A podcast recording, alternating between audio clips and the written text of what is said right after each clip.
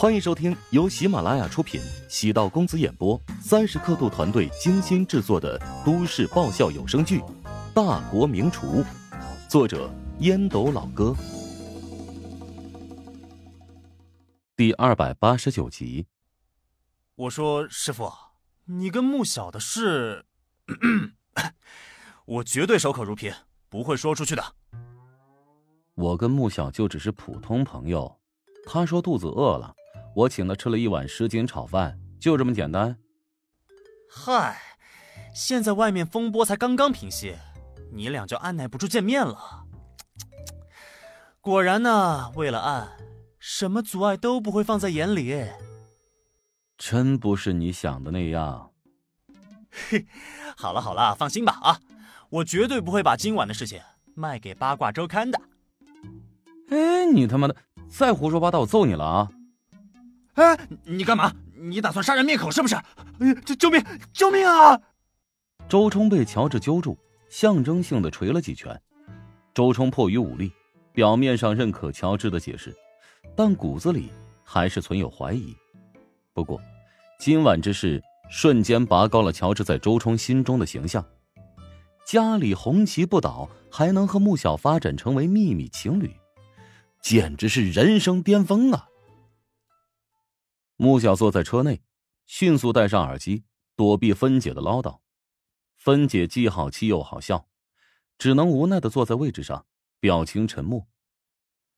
穆小偷偷的瞄了一眼芬姐，发现她不时抹一下眼角，连忙摘掉耳机，陪笑求饶：“姐，你哭了吗？别生我的气啦，我不过是想开个玩笑。”还记得离我第一次见面，你很认真的告诉我你的梦想吗？当然记得，我要当华夏的奥黛丽·赫本。那不仅是你的梦想，也是我的梦想。你拥有好的天赋，也有足够的魄力。我希望保护好你，避免沾惹污秽。而你也应该学会保护好自己呀。我明白你的意思，但我偶尔也希望能放松一下。你的生活很乏味，没有朋友和社交，除了拍戏和活动呢，这每天呀都将自己锁在家里。但巨星之路啊，注定是孤独的。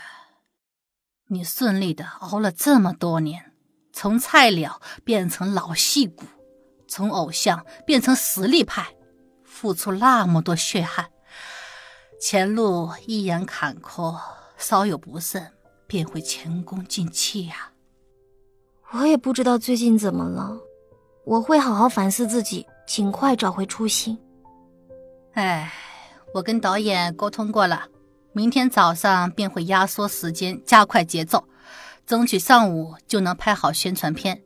下午嘞，我们要飞往燕京，参加一部电影的首发会，行程会很紧，所以你回去啊要早点休息。穆小点点头，闭上眼睛。芬姐帮他重新戴上耳机，没再打扰。送走穆小，乔治和周冲坐在食堂门口的台阶上，吹着冷风。周冲面带微笑，似乎还在回味。刚才与穆小见面的痕迹。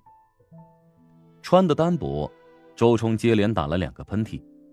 到学院门口的奶茶店，打包了两杯奶茶，一杯金子鸡，一杯金乔治。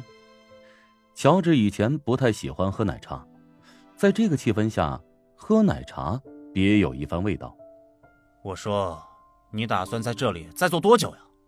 周冲终于忍不住问道：“你？”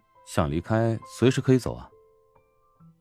乔治喝了一口奶茶，椰果滑入口腔，牙齿轻轻咀嚼，Q 弹的感觉和奶香甜味儿，能够刺激神经中枢，分泌快乐激素多巴胺。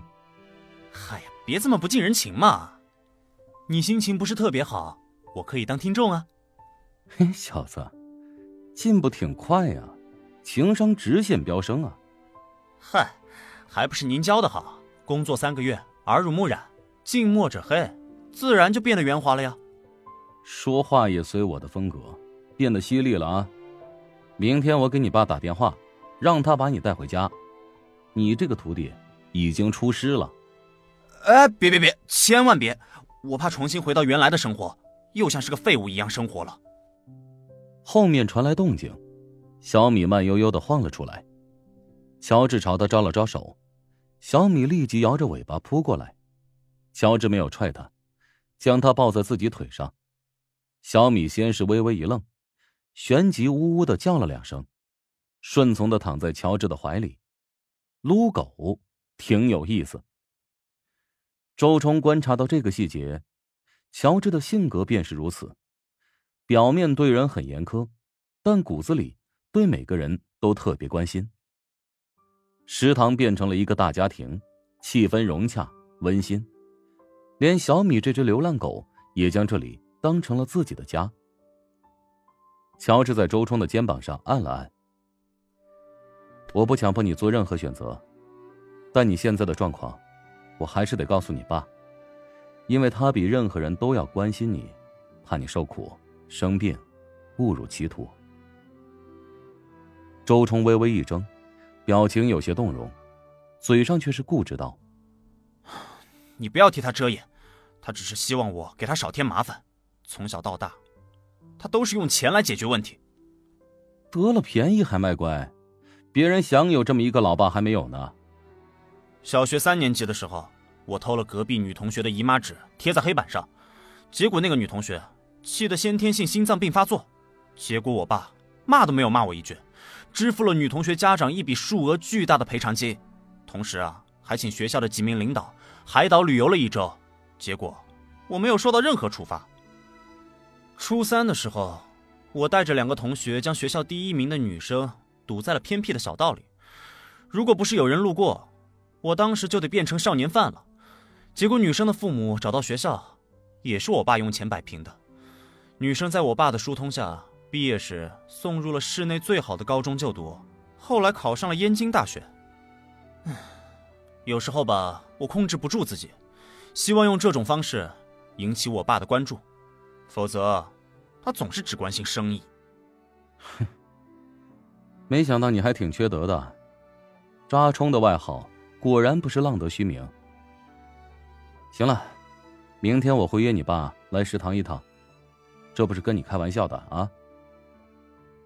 周冲吃惊的望着乔治，乔治冲他点头。你心知肚明，你爸对你很在意，只是方式不对。你爸很爱钱，视钱如命，却愿意不计后果的。用在你的身上，这就是很好的证明。你需要一个仪式，告诉他，你不需要钱，一样可以过得很好。需要他认识到，要改变与你的相处方式，像普通父子一样，一起泡澡堂子，互相搓澡，一起跑步健身，遇到任何问题，都能够坐下来分享，共同探讨。周冲还没有回过神来。乔治已经起身，准备关门。小米从他的腿上跳下，激动的围着乔治的鞋子绕了两圈，被踹了一脚，嗷呜叫了两声，才心满意足的朝食堂奔去。仿佛是仪式感，周冲重重的呼了口气。原本打算当个听众，没想到成了倾诉者。乔治离开时，跟周冲挥了挥手。周冲这段时间的变化巨大，乔治突然发现，杜兰其实挺有眼力劲的，竟然看出周冲身上的潜力。浪子回头金不换呢。周冲经过这么大的人生起落，心性势必要比同龄人成熟许多。加上他家里的背景，周冲只要稳扎稳打，未来肯定能有不错的作为。乔治从来没有将周冲的变形视作自己的功劳。本集播讲完毕，感谢您的收听。如果喜欢本书，请订阅并关注主播。喜马拉雅铁三角将为你带来更多精彩内容。